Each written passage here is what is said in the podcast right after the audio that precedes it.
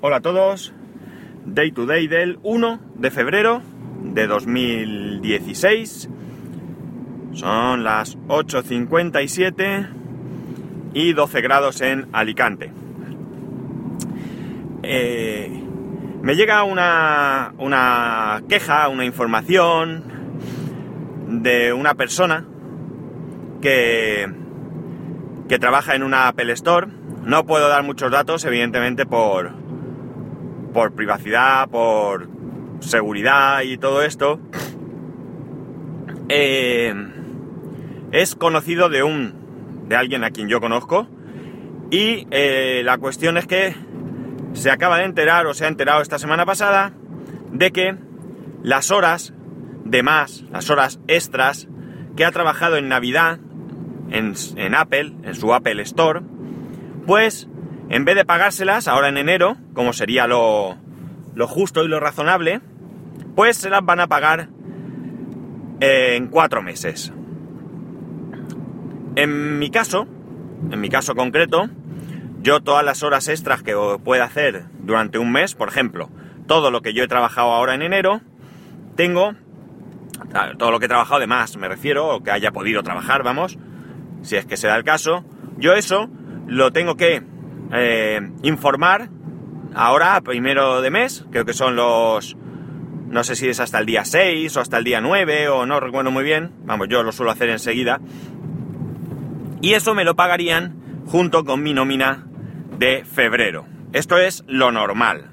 Alguna vez puede retrasarse por algún motivo, que, que haya algo que está mal, que te la rechazan porque te equivocas en algo y te sales del, tiempo, etcétera, etcétera. Bueno, por lo que sea. Pero me lo pagan a mes vencido, igual que le pasaba a él. Para mí hay una cosa que es primordial. Eh, yo reconozco y la verdad es que pienso que, que la gente que da trabajo son las principalmente los autónomos y las pequeñas y medianas empresas. Evidentemente los autónomos aquellos que pueden tener la suerte de que su negocio pueda dar trabajo a más personas que a sí mismos. Y las pequeñas y medianas empresas. En España creo que el 80% del trabajo lo generan las pequeñas y medianas empresas. Por tanto, eh,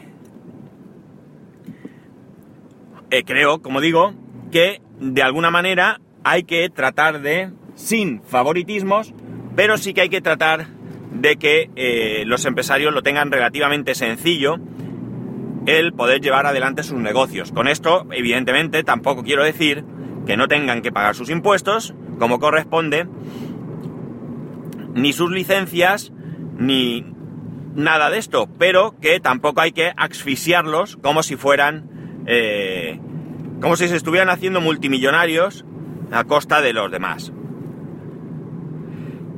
Dicho esto, dicho esto, también tengo muy claro que la primera obligación de un empresario es pagar a sus empleados.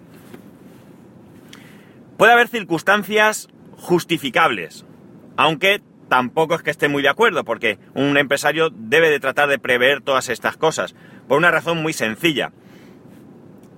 Eh, igual que yo no pido cuentas a un empresario cuando la empresa va mal, ¿vale?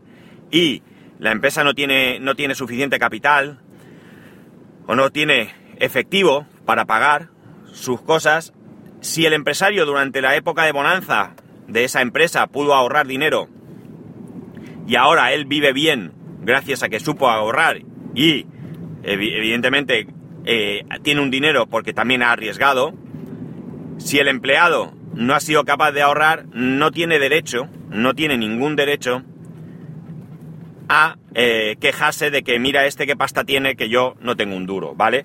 Pero, pero lo que sí que es cierto es que, como digo, el salario debe ser una prioridad siempre. El salario en primer lugar y las horas extras en segundo lugar. Si es una empresa que va mal, se puede uno plantear el hecho de permitir o de aceptar, mejor dicho, que esa empresa las horas se las pague a posteriori, pero no así el salario. El salario tiene que estar en la cuenta del trabajador el día que toca. Si es a fin de mes, si es los primeros días del mes, ya eso depende de la empresa, debe estar ahí. Bien, el caso que nos ocupa no es ninguno de estos casos, ninguno. Evidentemente Apple no es una empresa pequeña, no es una empresa que esté pasando dificultades económicas y por tanto no existe absolutamente ninguna justificación para que no abone íntegramente, íntegramente el salario de sus empleados cuando corresponda. Si tienen un acuerdo de que, aparte de que el salario se abone mes a mes, las horas se pagan a mes siguiente, Apple tiene la obligación, en mayúsculas, de pagar a sus empleados, como digo, conforme está establecido. No hay ninguna excusa, ninguna por parte de Apple para no pagar a la gente que, que hay que recordar, cuando le pidieron que hiciera esas horas, las hizo en el momento y no le dijo a sus responsables, bueno, yo te las hago, pero ya te las haré cuando me apetezca. No, señor. No, señor.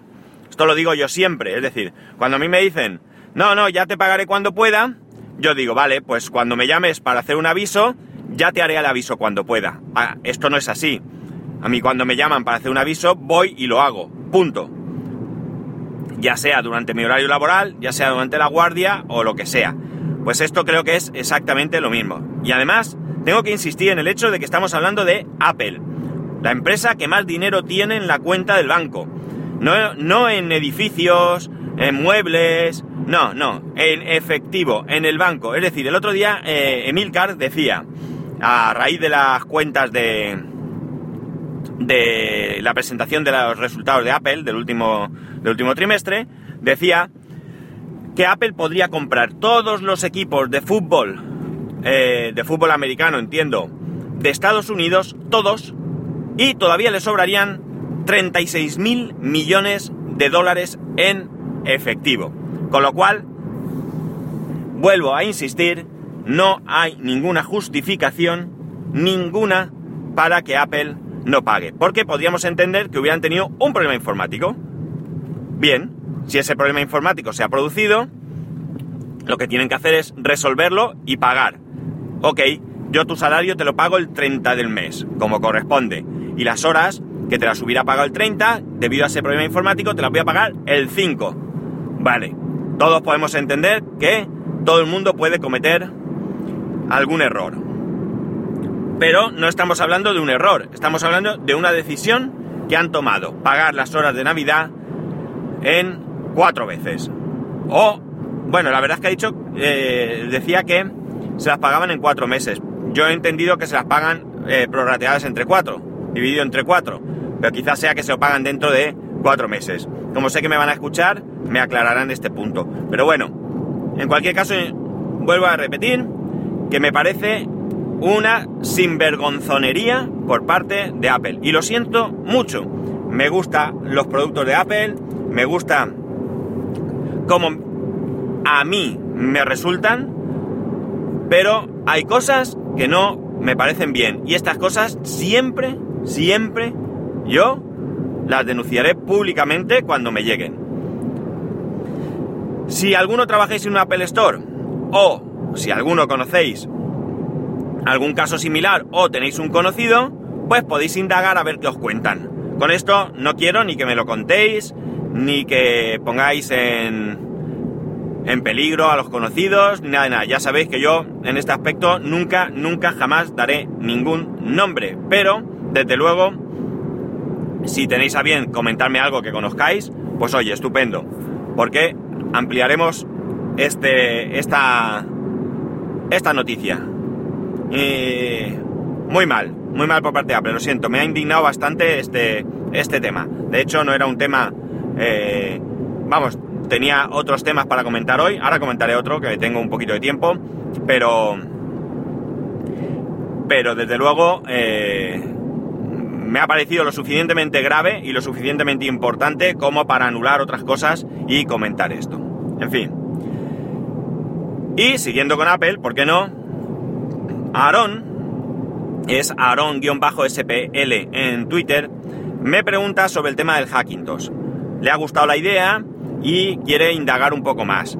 Me pregunta por dónde, dónde he mirado yo esas cosas. El único problema que tengo, que no se lo he podido dar la información, es porque yo hace muchísimo tiempo que hice mi Hackintosh. Debe hacer, debe, debería ser 2008, 2009, algo así, porque fue poco antes de tener mi, mi iMac. Y tengo que buscarle la información. Sé que en algún punto tengo que tener cosas guardadas. Estoy seguro que si pongo a buscar una búsqueda en internet, enseguida voy a ver, porque me va a sonar los nombres de los sitios donde yo, donde yo saqué la información.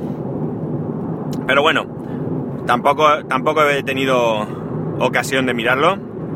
Y eh, si alguno de vosotros tiene un Hackintosh o ha hecho algo de esto y conoce páginas buenas, pues me las pasáis porque todo esto así a mí me gusta guardarlo para futuro.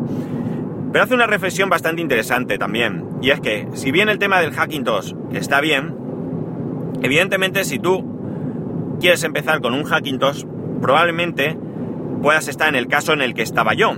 Caso que estaba yo no era una cuestión de decir, me monto un PC que pueda instalarle OS X y me ahorro dinero porque va a ser siempre más potente y más barato. No, también puede ser que sea, como digo, mi caso, que era el de yo, antes de meterme en una inversión como es un, un equipo de Apple, pues me gustaría probarlo para saber si de verdad esto puede, eh, puede suplir a lo que yo entonces usaba, que era Windows.